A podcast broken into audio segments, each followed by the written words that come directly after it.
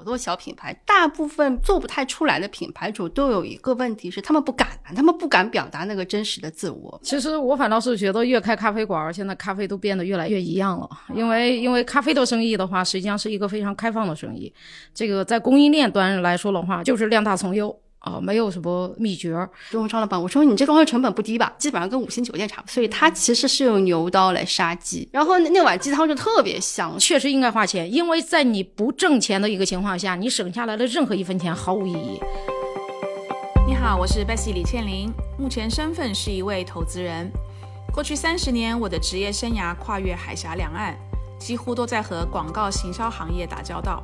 我把自己的商业观察和思考记录下来。通过这本备忘录分享给大家，同时欢迎你关注我们播客节目的微信公众号“备忘录加加减符号的加”，期待与未曾谋面的你有更多的交流，一起走进每一个正在发生的商业现场，探索有趣的故事。Hello，大家好，我是 Bessy 李千玲啊，今天很特别，因为今天我是。半年来第一次面对面的 跟我们的两位嘉宾录今天的备忘录，实在太兴奋了。所以等一下我如果太兴奋的，呃，大家要包涵一下哈。今天我们这个备忘录的主题要讲商业地产。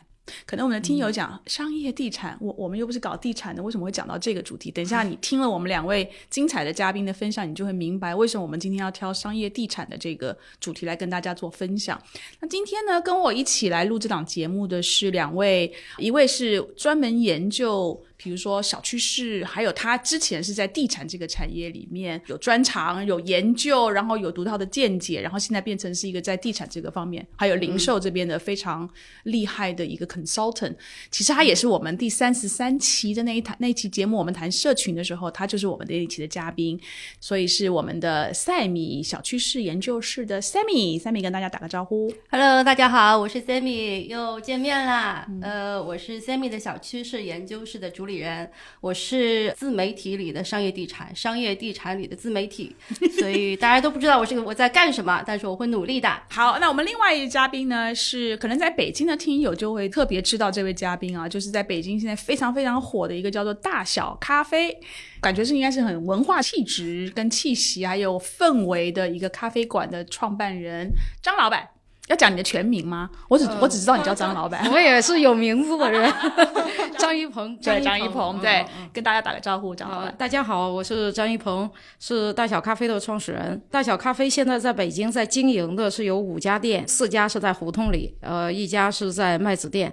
在将近五年的运营的过程中，我们是见识到了北京这个城市的很多的变更，中间也关过店，但是我们还还活着，嗯，所以说还活着这件事情已经足。足以让我们骄傲。嗯，好，今天我们为什么要录这一期节目啊？其实赛米是你起的头，因为呢，我就看到你的那个公众号“赛米小趋势研究室”里面一个文章，是二月二十七号 PO 的文。嗯，你的标题是：你知道安福路沿街商铺租金已经超过了一线商场吗？我那时候看那个标题吓一跳，我想，哎，这会不会是又是标题党？点开来进去看了你的内容，我真的吓一跳，因为在上海住快二十年嘛，那安福路是。我们在上海一个本来就是一个很安静的小街，然后我我以前在那边做瑜伽。所以我从来没有想过这个一条小街怎么会火成这样。因为这篇文章其实比我预想当中的要引起更多的争论跟讨论。其实不断的有人把这篇文章转发给我，说他们很惊讶。其实我我刚听到这个消息的时候，我也挺惊讶的。因为大概春节前呢，我和另外一个商业地产人在聊天的时候，他突然之间跟我说，他说其实安福路的租金已经比我们商场还要高了。但我们再去看安福路的时候，你就会发现，其实安福路上已经聚集了很多商场里很难招到的一些店。嗯，包括别人把手电放在安福路，多抓鱼最初红起来的画眉的手电，其实都是在安福路上出现的。那你也看到，就是安福路和安福路旁边的一些区域，他们的店呈现了一些近年来商业地产。就 shopping mall 里很难出现的一些状况，出现了各种各样新的品牌也好，国外的品牌也好，手店也好，包括有很多大品牌的快闪店也好，其实都出现了那个区域。所以我觉得，其实在整个行业里还是出现了一些很有趣的变化。那我当时能够想得到的一个原因是这条路够短。所以在够短的情况下，它的商业才可以聚集成片，形成商业气氛，够集中。对，够集中。旁边的像复兴路、永嘉路这些，之所以没有像安福路的租金到达这么夸张的一个程度，也是因为他们的可做商铺的那些铺位太过零散。所以造成它其实商业气氛并不强烈。那是一条街，而不是一个商业片区。我记得安福路最早开始的时候，它就是比如说一边是小区，对对，小区，然后就零零星星一些店铺，然后另外一边其实是一些上海的老房子。那条街原先就是零零星星的几个餐厅，对对，然后就几个小酒馆，它可能跟上海的很多像这种比较旧式的小街没有太大的差别。在那个片区很典型的就会有个现象是住宅类型的房屋偏多，嗯，所以其实能够拿出来做商业的部位并不是很多，在那些商业里面可以做餐饮的就更不多。这条街上零零星星的商铺是能够做商铺和能够做餐饮的，它才会开出来。我是感觉安福路整个能发展到今天这个样子，首先呢，也是因为它本身有话剧中心，有一些算是豪宅在那边有聚集。然后最早的那个叫汇贤居是吗？我有点忘记了啊。然后再再往那边有个叫金苑的，所以那都是最早的高品质住宅区。然后离得又够近，密度够高，它同时确实也是有文化。类的业态话剧中心在里边很多很多年，嗯，在这两个部分之外，它的商业包括餐饮、零售，它的比例搭配的刚刚好。其实你真的你去规划一个商业，也也不会规划的这么完整。所以这个是很得天独厚的一个原因。这个片区政府的整个一个规划真的是够长，而且够耐心，嗯，它才可以在不同的时间段把这些比较搭调的一些住宅啊，然后包括话剧中心啊、商业啊等等等等，慢慢慢慢搭建起来。包括就是整个片区的呃街道品相的一个规划修整。然后再包括有些商铺性质的一个调整，你可以很明显的看到多抓鱼那栋楼，它我我我我猜哦，它应该不完全是商业业态的，它的前身我记得应该是一个摄影博物馆。我相信政府在背后其实有做了很多的工作，才可以把这条街去整理成现在这个样子。它中间肯定会涉及到非常多的一些创新，没有遇到过的一些没有先例的一些情况。嗯，但那附近呢像比如说什么武康路啊等等的，好像就没有。安福路这么的厉害，对吧？对对对，因为安福路其实它比较短，做样板来说是一个比较容易入手的一个样板段。我相信啊，在这个样板段成功之后，陆陆续续这个周边会有一些同样的样板段会出来。它还是分一定的时间阶段去处理这个问题。嗯哼。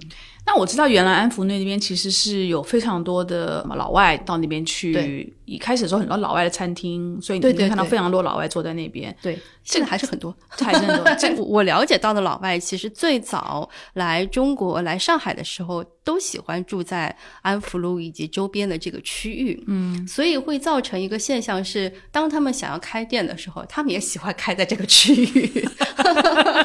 老外是这样的吧？所以他们，而且开完店之后呢，也但凡想到旁边有其他的店铺，他们也喜欢找自己的老外小伙伴来在一起开。那个老外是很社群的一个组织，嗯，所以造成那个地方它其实会有一定社区商业的影子在那边。是，那老外又引来了很多自媒体啊。打卡一族啊，然后时髦的小哥哥小姐姐啊，然后就一环扣一环，就引发了那边的一个商业气氛。我我想问你啊，我不懂啊，像比如说上海有非常多这种。巨无霸型的商场不断的在开，像比如新新野太古汇啊这种，那这个商场里面就什么都有，电影院、呃餐厅、咖啡厅、零售、时尚零售，然后买菜的地方都有。但是你从你从消费者的角度，有这么大型的商场，他为什么还还是很喜欢去像安福路这样一条小街？就像你讲很短，对对，虽然都很有特色，但也不多。所以你从头逛到尾，可能走快一点，然后五分钟就走完了。对对对对对。那为什么？你觉得为什么大家还希望或者喜欢到安福路那个地方去晃晃晃？首先，我得说太古汇还做的很好了，这个同行我不能得罪。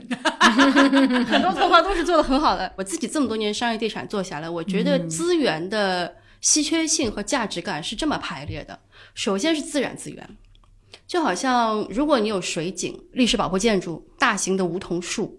这些都不是你有钱一年之内就可以起来的，嗯，所以这个是要提前的眼光和时间的历练，它才可以形成。它有一点点像奢侈品，所以在这个两个时间和眼光的条件之下，才会有高价值的自然景观、水景和历史保护建筑。所以这个其实是最稀缺的资源。嗯，但凡有历史保护建筑的地方，你会发现这个商业都会有一点点不太一样。嗯，然后另外一个很有趣的例子就是说，当你去西岸的时候，我不知道你们最近有没有去过西岸，真的是。太惊人了！我经常跟人说，我说西岸的人几乎是涵盖了各种类型的人，在西岸来来去去那些人，你基本上不会把他们归在同一个商业地产定位规划的 PPT 里面，这个是不可能的。就像很多人说，时髦型的商业是不能有亲子业态的。然后你要做亚文化，你就不能有家庭人群。如果你去西亚逛一圈，什么人都有。然后你就会发现，其实人的共性都是一样的。当你有一个这样的环境，有这样的水景，然后有美术馆，有大片的规划的时候，你就会发现，其实人都爱去，不管你是什么类型的人。所以这个是价值感最高的一件事情。这个是为什么我觉得很多安福路以及武康路、永嘉路像这样的区域会比商业地产有一定得天独厚优势的原因。而且当时最早之前，其实我我有做过几年城市更新的一个创业公司。其实当我们去找就是这个片区的物业租下来，然后做二房东的办公的时候，我们会发现，但凡我们能找到一栋改好租出去，其实它租赁的情况都很好。这个地方缺的是货源，就缺的是那那边的物业。而不是客源，嗯，所以这是一个很大原因。然后第二个商业的优势就是所谓大的开发商的它的规划和建造水平，它的楼宇、它的建筑规划，甚至它的招商的资源和招商水平等等等等，它会给这个 shopping mall 营造出一定的商业气氛。它的商业气氛虽然呃没有办法和天然的像安福路这样的就是有历史保护和自然资源的这样一个地方相比较，但它也是非常好的一个情况。嗯，那所以现在为什么年轻人喜欢逛安福路这样的地方？我觉得首先也是因为优势的原因，第二呢也是因为安福路本身是个人房东为主，所以它是一个商户自然竞争的一个地方。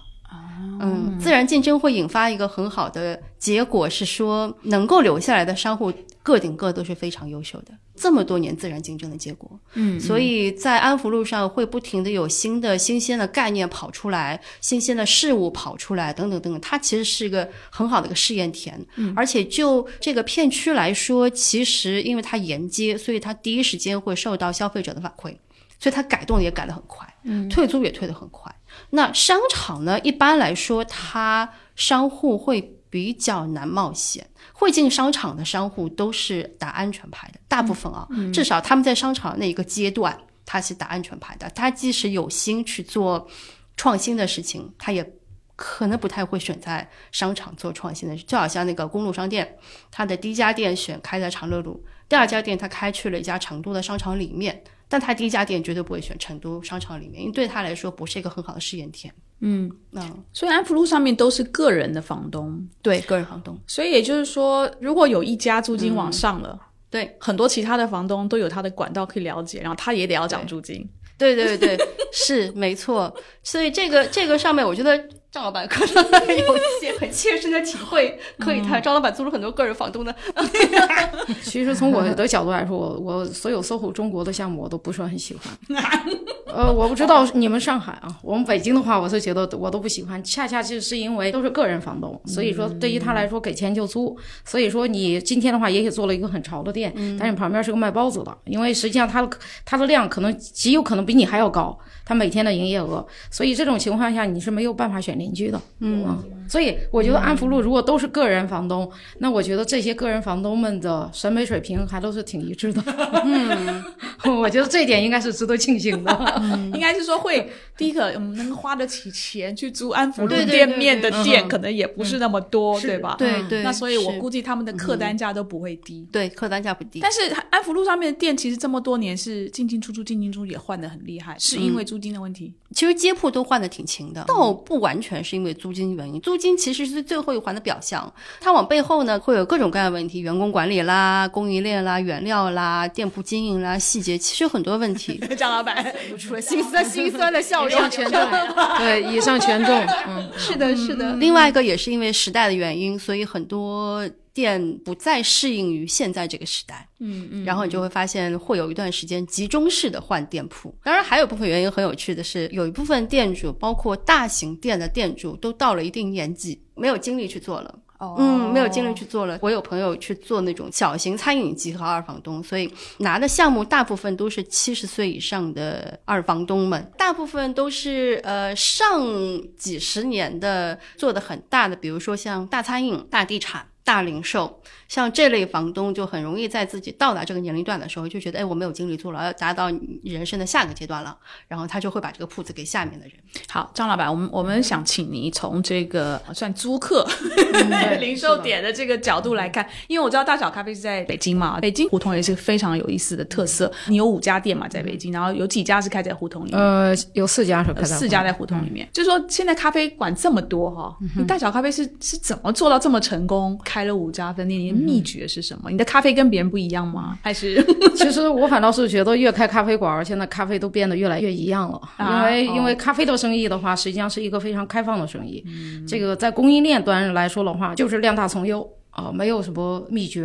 只是越开店的话，我会越觉得继续能开下去。其实对于团队来说，考验会比较大一些。像我们这种外地开咖啡馆的，来了之后，像安福路的有些店是必须得去拜访一下，这个学习一下，你知道吧？再回到我们的胡同里本地化一下。胡同确确实实对于北京来说是这个城市的一个名片。大部分人，呃，外地人去了北京也会希望能够去胡同里的咖啡店呀，或者是餐厅啊坐一坐。我们在北京开店的话，开了将近五年的时间。你为什么开咖啡馆而不开别的？这个很有意思。我们有一个比较简。单粗暴的一个形容，开咖啡馆有点像是社交过程中给别人递烟的一个行为。开咖啡馆是因为我们今天的话，在除了你的所有正餐之间，你想跟一个人有一些社交上的互动，希望能有一个更加轻松的、更加都市化的消费场景。然后破冰，然后所以这一杯咖啡本质上来说就起到了那支烟的作用。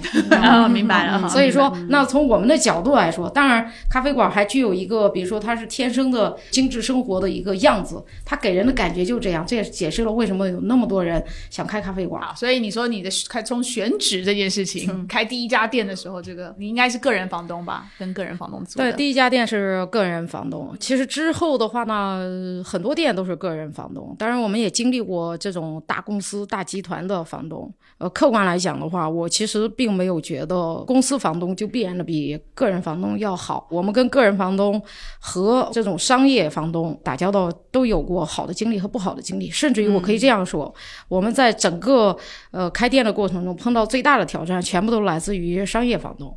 啊，因为我后来总结的，我觉得商业房东反而是船大难掉头。呃，有些时候一些事情的话，我们作为这种小蚂蚁一样的存在，随随便便就很容易被碾压。我们也不具备谈判的这个呃筹码，碰到这种情况只能靠自己扛着，你知道。比如说去年疫情的时候，这个我们有一家呃算是我们营业额其实当时是最好的店铺，当时我们的房东他也是二房东，是一个非常大的地产公司，他决定那个地方不要了，然后他就不要了。啊，然后对，就这么简单。然后这个也没有提前跟我们打招呼，没有任何沟通。我一个卖咖啡馆的，本来以为是进入了一个精致生活方式的一个人，天天要去堵领导的门儿。所以那这种情况下的话，跟个人房东反而会更加有机会能够大家协商解决这个事儿。其实我之前跟很多朋友有聊到，我说商业地产很难啊，地产其实也挺难的，因为地产是一个滞后的行业。你今天看到的结果，事实上是他三五年前的那个。决策，它没有办法这么快，它就好像一个一个恒星一样，一个很遥远的恒星。你看到那个量，它要隔几千光年，对不对？啊，然后所以它是很很要命的一个问题。所以你今天跟他谈的那个价格，跟他谈那个铺位，包括跟他的合作方式，他没有办法再改变了。他那个投资测算很多年前就已经做完了，他没有办法了。但个人房东就有个好处是说，他那个测算他没有什么测算。所以它是一个很敏捷替换的一个概念，它会有一点点像互联网平台的概念。所以你跟他谈的那个方式很轻松，你也很容易去去改变、去调换、去去调整。所以这是很大的一个好处。商业地产为什么说很难做创新？因为其实有几年着力的去做，包括我现在也着力的去做商业地产创新。就是我站在甲方里面，我就会发现创新这个事儿很难很难。包括一鹏之前碰到那个地产开发商，我也知道。那么我是觉得他要砍掉他那个业务板块，也是出于无奈。但是他从决策。到真的落地砍掉，它中间恐怕有经过了最起码大半年的时间，最后一天才跑来跟张老板说：“哎，我们地方不开了。”你这个时候再去找领导说：“你说，哎，我我我能不能怎么怎么？”他很难改变了，任何职位上的人都很难改变这个决策方向了。所以，这是商业地产最大的弱点，在今天这个时代啊，最大的弱点之处。那所以你在北京的五家店，所以四家店都开在胡同里的原因，就是你比较倾向于跟个人房东？呃，也不是，我选址的话，第一点，房租绝对不能。能贵，房租占比一定要低。第一个呢是你的绝对价格确确实实要低，然后第二个呢就是当然你要考虑，呃，你的营收上来了，你房租占比就会低。那么这边的营收增长的可能性是有多大？搁在哪一个区不是可能也直接影响你的房租的高跟低吗？就是你要选 CBD 跟呃，我们不管别人啊，反正就要低。去哪里都是要低，让我想起来我们营销界的大部分的客户们，反正我不管选谁都要低。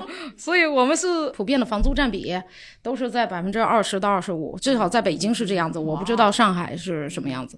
然后，但是你看好一点的企业，比如说像星巴克这些的话，只有百分之十几出头。差那么多哦，对，但是你看像那个海底捞这样的企业就更厉害了，他们房租是都是个位数，是因为他们，比如说他的品牌够大，所以他有这个谈判的空间，他的话语权比较大。是的，是的，一旦这个马太效应形成了之后，就是剩下的就是进入了滑梯阶段。对对对对对。但是呢，在我们这种小品牌在爬坡的过程中，这是最艰难的，所以我们只能够说，不管什么样的情况下，房租必须得低一点。我们现在的这个店址不是随便走在街上就找到的这个房东，还是有跟这些房东有一些，甚至于一些运营层面上的合作。OK，那你你的五家店，你比如说四个在胡同，这是差不多附近的胡同吗？还是？其实现在都在东城区，哦但是其中一家是在前门那边，就所有其他的都是在更加接近这个年轻消费群体的地方都是在东四那边。大小咖啡跟别的咖啡馆差别在哪里？你觉得你的特色？我觉得我们的特色是在于我们做了一些除了咖啡之外不太正经的事儿吧。一嗯一方面，我们实际上是最早提出来白天夜间模式的。所以白天卖咖啡，晚上卖啤酒。对，大大海而且是第一第一家。对对对，而且当时我们提出来的时候是说夜间的话，甚至于都不是我们经营，呃，我们实际上是在设计之初跟建筑师团队的话会沟通，给夜间的这个酒精类饮品留好接口。但是到了现在，我们进入了大小酒馆二点零，就是我们自己也想尝试经营一下，自己去经营酒馆。咖啡馆跟酒馆光是器材就两套完全不太一样的器材。呃，不一定。这个的话，我是认为有百分之八十的设备都是可以共通的。是吗啊和器具 是的，呃，我们是有八个精酿酒头，然后还有一个完整的吧台，吧台的话都可以坐六个人。所以一方面是像大小酒馆，还有一方面像我们做了一期播客、大小电台这种，还有就是包括太小地方。太小地方我们做了将近两年了。这个地方的话，就是每一个项目我们都会尽可能的找出来有一个独立的小空间，不管多小。比如说最小的是呃王府井店那个一个橱窗，就是胡同里临街的一个橱窗，称之为太小地方，就是免费开放给呃艺术家们去办展。像麦子店这边的话，我们已经排到了今年八月份，王府井店已经排到了八九月份了啊，七九八店也是一样。太小跟大小就差那一点，所以你这取名是、呃太小是比大小多了一点。我们是希望能够从文化方面的话，能有一些我不知道多一些文化气质。声音无处不在，但你对它了解吗？从鸟鸣雨落的森林到车水马龙的街道，从五千米深的海底到十万公里以外的太空，从奥斯卡最佳音效奖到德芙的声音广告抹，茶与巧克力的声音绝配。这种由物体振动产生的复杂的波，充满了生活。我们可以闭上眼睛选择不看，但却无法关上耳朵选择不听。大家好，我是 Bessie，我很激动的通知你，我们将为你举办一场独一无二的声音营销沉浸式体验，在现场和你一起解读有趣的声音，探讨有关声音和营销的未来。比如，为什么诺基亚的铃声被所有的人都记住了？为什么大多数品牌都有自己独特的品牌声音？如果声音营销是营销的下一步，它的未来将会在哪里？在这个画质不断提升的时代，图文影像无法达到的效果，声音能做到吗？声音营销四月二十三号星期五，北京盈科中心五层 WeWork，期待与你相见。欢迎大家通过 Show Notes 了解更多活动详情。所以，以你们两个的经验，到底什么样的店铺适合就是去去大的商场？但有一些店它就适合开在路边的小街，你去了商场，你可能也活不了。我其实这么多年做下来，我觉得越是讲个性，越是多变、难以标准化的主理人性质的，就是很个性作者店铺那种店铺品牌，它越适合开街头。无法标准化这一点跟商场本身是相违背的，很难标准化这一点是说我开第一家店、第二家店、第三家店，我的很多东西其实都是不一样的。比如说它的装修也好，或者它的商品也好，比如说大小在每个店的合作的酒的品牌其实都不太一样。然后它的内装也好，它太小地方在哪个店不在哪个店，它其实都是很难标准化的事情。它在每个店上都是一次新的创作，在它同一个品牌理念下新的创作。这一点其实对商场来说是根本理念上是有点冲突的，因为大几万方的商场，它始终面对的是大众市场，它要的是一个标准化。尤其是一家开发商，如果他跟你合作的话，他也非常希望就是你可以跟着他去下面那家店，你可以标准化复制，甚至你可以大规模复制，这是商场大部分开发商本身的一个诉求。包括他们在做测算的时候，他们也觉得这样会比较容易做预测。所以商场适合哪些，就适合那些它的品牌，甚至是这个品牌某一些产品模块已经可以标准化了，然后他把它放去商场。因为你但凡开了一家商场，你成功了之后，其实大部分商场都会来抢你，嗯，新品牌都会来抢你，所以你的复制其实是蛮快的。所以要想要做些实验，最好是开在这种特色小街。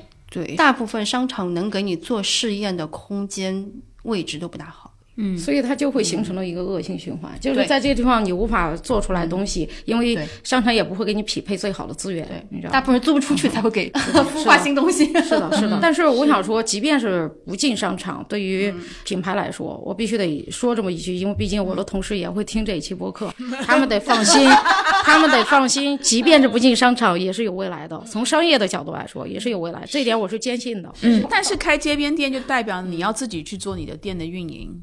否则的话，人家怎么知道这你你的店在这里？你知道我们现在刚开的这家店麦子店。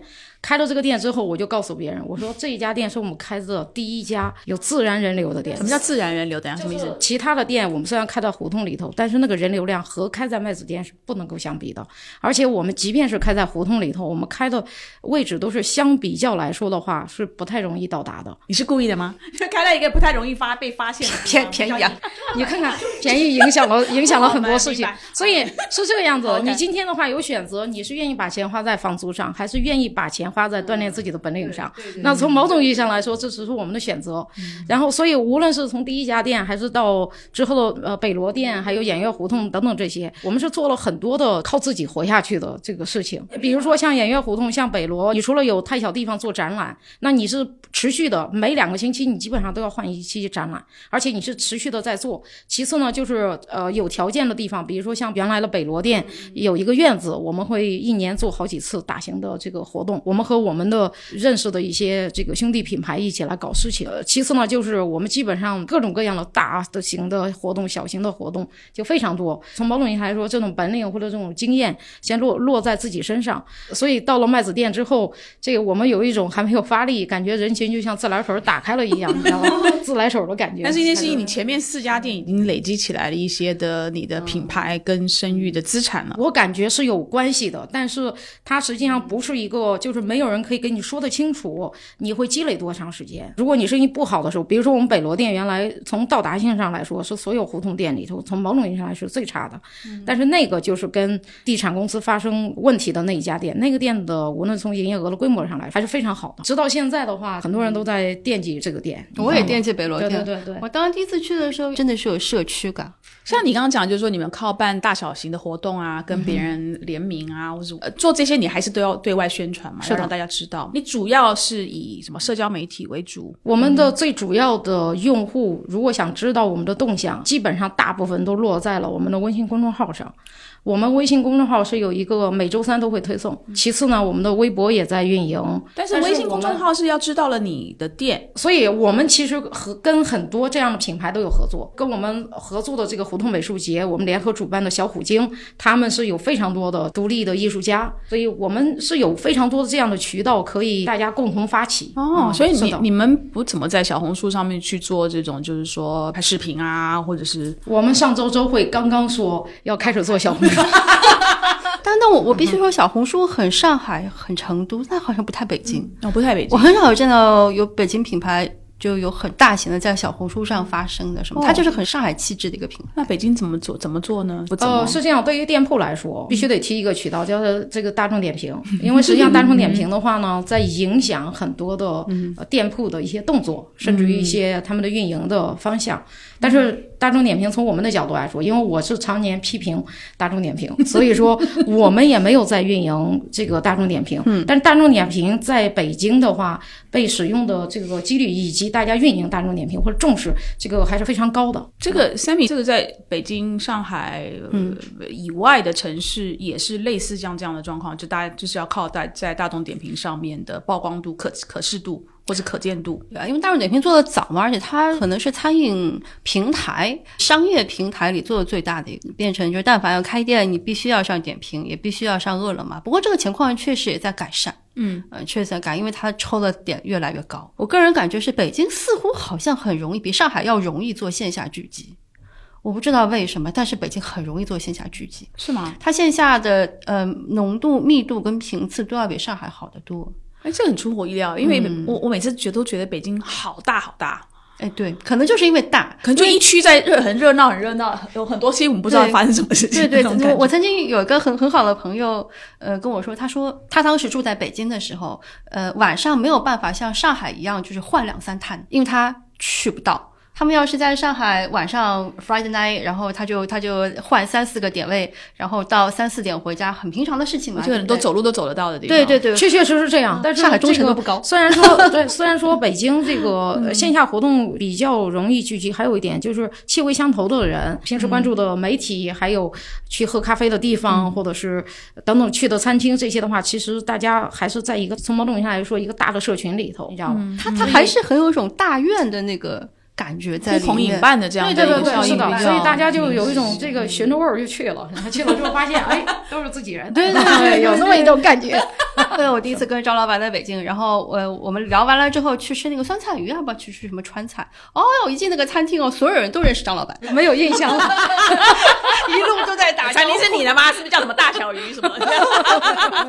那 Sammy，你看到很多这种街边小店，他们经常会用的，尤其一开始的时候的，就是营销的手段都有哪些？最早最早在微博出现之前，确实是以线下聚集为主的，设计师啊、影视圈啊、娱乐圈啊。当他出来开店的时候，他最早引发轰动的，往往是他身边的一群朋友、认识的人等等了，然后就有一次活动、两次活动，然后马上口碑就传开来了。后来有微博的时候，确实是上微博的，嗯，有一批店就是从微博红利长出来的，嗯，然后从微博涨到淘宝，就正好是那个时间点，嗯，然后后来当微信和小红书出来之后，就变得没有这么容易了，因为这两个其实都是去中心化的平台，嗯，尤其是这两个平台的更新迭代非常的快，它的做事的方式跟氪金的那个玩家越来越多，然后造成后来的小玩家越来越难出来。我我认识的小品牌，大部分都是靠最早的微信公众号和后来的哔哩哔哩，嗯，然后再加上线下的社群活动。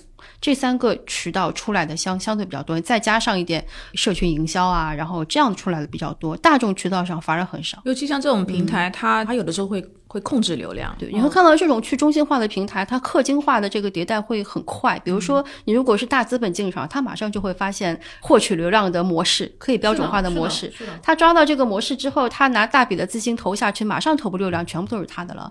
这个马太效应一下去就是整个滑坡，就是你不可能再通过内容再找回来的。这有很多现在很多品牌方、甲方跟我说：“哎呀，我们要要要做公公众号什么，我也不知道怎么解释。”现在已经这这一波就过去了。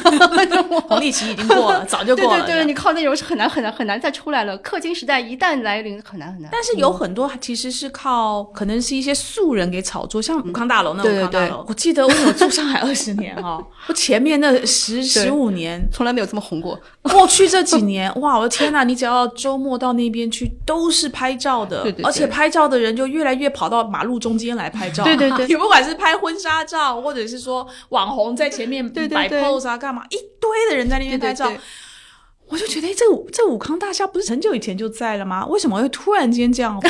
这肯定是被炒作的，不是吗？对对对，嗯小红说了，就是这种事件确实是很多，但这个事儿还是得看运气。目前也是没有人弄懂到底是为什么，多少人拍照，而且现在严重到就是区域政府要在那边划一个专门的片区给人拍照，我觉得也是挺夸张的一件事儿。真的啊然后真的是太惊人了。然后我还有一个很有趣的案例是在京都岚山山脚下面有一家做手工包的小店。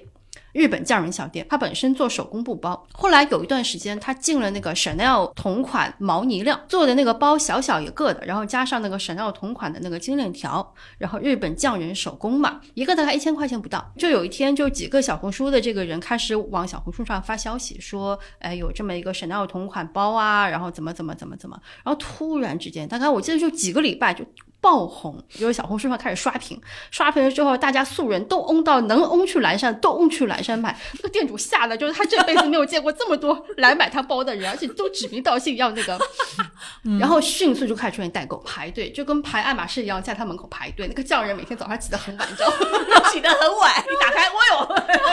那个匠人从来都没有就是大批量规模化生产那个意识，你知道，做都来不及做。然后就出现了一个非常有趣的现象，就是广东深圳的这个厂家就去买同样的布料，然后回来自己做，然后他开始跟代购说：“你看，我们也是同样，我们也请日本匠人。”你看这个很这个迭代就非常的迅速，大概两个月就发展成一个白热化的状态。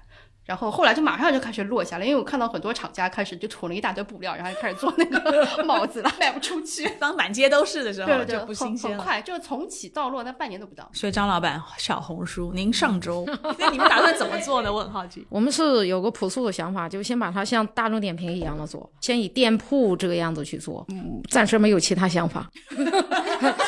如果听众有什么想法啊，听友们有什么建议可以给我们，请在我们的留言区留一些想法给他。如果张老板喜欢你的想法，他会赠送几杯咖啡。一定会，一定会。当时你想大小这么会红，就是他视觉做的特别好，他的品牌的整个体系 VI 做的特别特别完整。他用的是克莱因蓝，然后他那个北罗店，他那个底下其实是康乐区，就是整个小区的康乐区，呃，是一些亲民的运动设备。全部都是乒乓球、对乒乓球球台还有就是那种这个公共健身器材。对对对这个连旁边街道居委会的人都说，他说：“对对哎呀，他说你做了，这应该是街道办做的事儿啊。后来就 是在那个康乐区，他也用整个克莱因蓝的品牌视觉去做整个康乐区的视觉，所以乒乓球还有那个那个铁马，整个都是克莱因蓝的，所以它很亲民又很 Z。我觉得对于咖啡馆来说，或者任何实体店铺来说，我觉得设计是一定要用的，空间设计、视觉设计都是一定要的。它会让功能变得更加的人性化，而且它会让整个人性化过程中可以非常优雅的实现，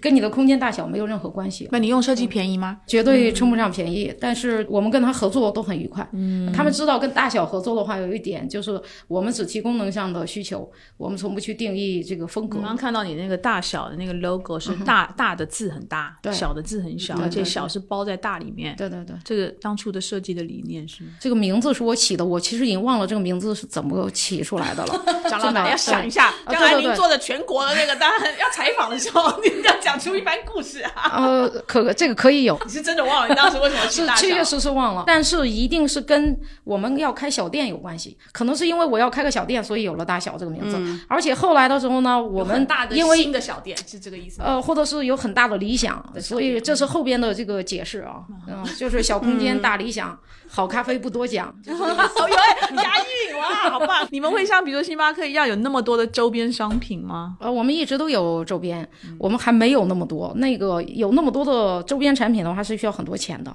这个，所以我们要慢慢的来。比如说，我们出了一个周边产品火柴，其实我们到现在也没有想出来应该怎么解释 我们为什么要出火柴。但是就是感觉很对，对对对，是的，那个是长的火柴，我们点香氛，是的专门用蜡烛那种是的，是的，是的火柴。用过了咖啡渣做的香皂，啊，然后一直都是这种，你知道，所以反正小企业有小企业的做法。我我想问你们两位，就是我相信你们在国内到过的地方比我多太多了啊。其他的城市有哪一些城市你立马想得到？就是哎，他们他们经营这种特色小店也很成功，也可以叫得出来名字的。我觉得能够符合、能够比较像安福路这种情况，我觉得只有阿那亚现在秦皇岛阿那亚，因为现在的话，这是也是一个地产项目，离北京不太远。这个地方呢是属于真正的有文化类的项目，有很多精品餐饮，很多的精品酒店，比如说市集等等这些，跟文化界有非常多的这个跨界。除此之外，全部其他的城市市我能想到的。每一个城市都有一个像南锣鼓巷这样的地方，像北京的南锣鼓巷，在一开始也是有很多有意思的小店，但是现在全部都是卖炸鸡排、烤鱿鱼 因为杭州，我前两天刚去过，我觉得杭州已经非常严重的网红化了。你会发现到处都一样。我觉得嗯嗯，南京不错，我忘记那条街的名字，但是整条街的道路很漂亮，很干净，然后小店多，嗯，然后租金也不高。南京这个城市有这样的气质，对对对可以容纳这样的店铺。哦嗯我也很喜欢南京。再往南走，最近几个月会比较红的一个是厦门，还有个是泉州。泉州这两个月真的出出人意料的红，我不知道为什么。像文艺感的小店越来越多，就会有那种街头自行车手冲咖啡，就会有那种那店出现。众所周知的成都啦，成都现在是商业地产重镇，嗯呃，因为租金低。然后城市活力又好，城市活力好的意思，它政策会比较松，居民楼下开店啊，或者比如说沿街外摆啊，政府都会帮你出一些特殊政策去去帮你放行什么，这个对于商业地产是很好。你知道成都一直有一个就是中国的南美洲的称号，哦，是吗？就是它那边的文化比较热情，比较 relax，轻轻松松，很轻嗯。松。对对，而且成都有非常非常多的就是住宅店、住宅小区一楼破墙开店，有非常多。啊，上海已经不允许了啊，对管得很厉害。我相信我们的听友里面可能有不少年轻人是有自己开店的想法的哦。你给他们什么建议？怎么选址还有运营上面？嗯，当然了，我肯定会觉得房租的话是一个非常重要的项，确确实实是需要提前想好，他是不是要做一个品牌。因为实际上，如果是考虑做品牌的话，我们也没有这样的条件去跟所有其他的大品牌去抢一个好的位置。就算是你今天在太古汇星巴克那个烘焙工坊那个位置，就算给了你，你干一样的生意，你也肯定干的不如星巴克好。嗯嗯，所以说呢，那是因为在品牌和地理位置，它是一个相辅相成的关系。如果你要是长线做这个事情，应该选择一个给自己空间去成长的一个地址，而不应该是一醒来就觉得今天自己的租金压力非常大。因为在这样的压力情况下，你的动作会变形的啊，你肯定会想着去做一些多快好省的事情，对啊拿出来点钱用在设计上，呃，让自己塌下心来去做一些跟产品相关的事情。但是设计，比如说设计，或者是说你今天开的这个店的这个文化的这种气质高与否，这跟创始人本身难道没有很直接的关系吗？有呢，就是即便是很多人都会认为不就是选一个设计师的事儿，实际上操作的过程中，大部分人还是会让设计师变成自己的画图的这个工具。应该相信设计师，因为我相信这些设计师花了那么多的时间，非常厉害的这个设计学校毕业的，不是没有原因的。大家如果想要开小店，肯定都是想开有特色的小店嘛，对吧？那像刚才张老板讲的，啊相信设计的人等等。对可是你也不知道你是不是找对了那个设计的人。然后如果开店的人自己觉得，哦我不晓得我的，比如说我的文化档次到不到那边，我怎么能够判断这个是不是好的设计？我的经验就是要全力以赴，就是不应该给自己留任何余地。所以说，我们在开第一家店的时候，当时空间设计和视觉设计是找了两个团队，而且我们在之前没有开实体店的任何的经验，只有当你全力以赴的时候，这件事干不成就干不成了。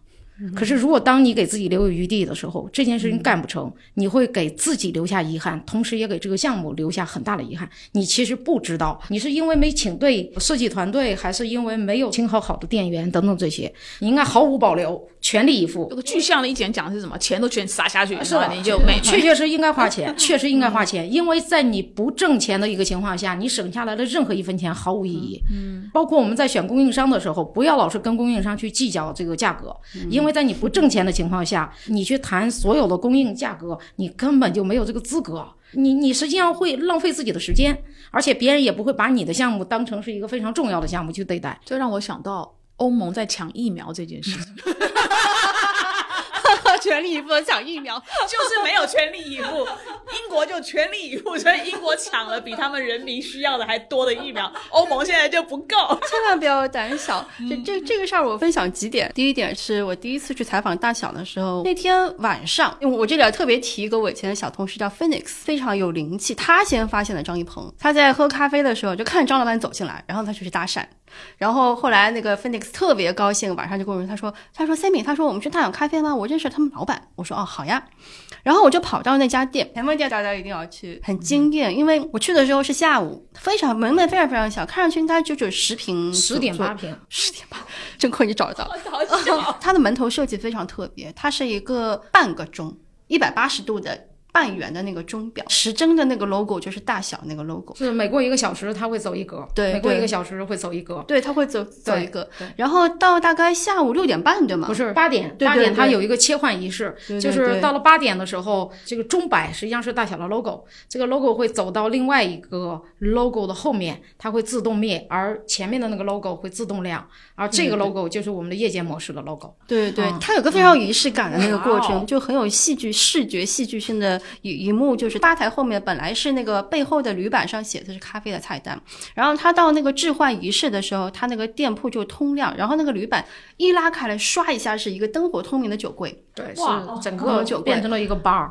对白天的话，你看不见任何一个酒瓶子。就非常的让人惊艳，所以那个时候就有很多人就特地到门口去等那个时间点。是的，所以那个时候我就在门口跟跟那个跟张老板开始喝那个金酒，然后我就问张老板，我说你这装修成本不低吧？我虽然没有办法告诉你们多少钱，但是基本上跟五星酒店差不多了。哇！所以张老板是一个很有趣的一个策略，他是非常非常小的一家店，但是他单方成本相当的高，所以他其实是用牛刀来杀鸡，然后那那碗鸡汤就特别香，然后你就会发现他其实当时请了一个非常好的一个国际型的设计公司，哇，然后而且全身心信任他们，他们细节到什么程度？他因为太小太小，所以他会在墙上有一个小小的一个铝板。可以折上去的，它翻下来的时候，你就可以放咖啡。那个那家店的话，当时获得了很多建筑大奖。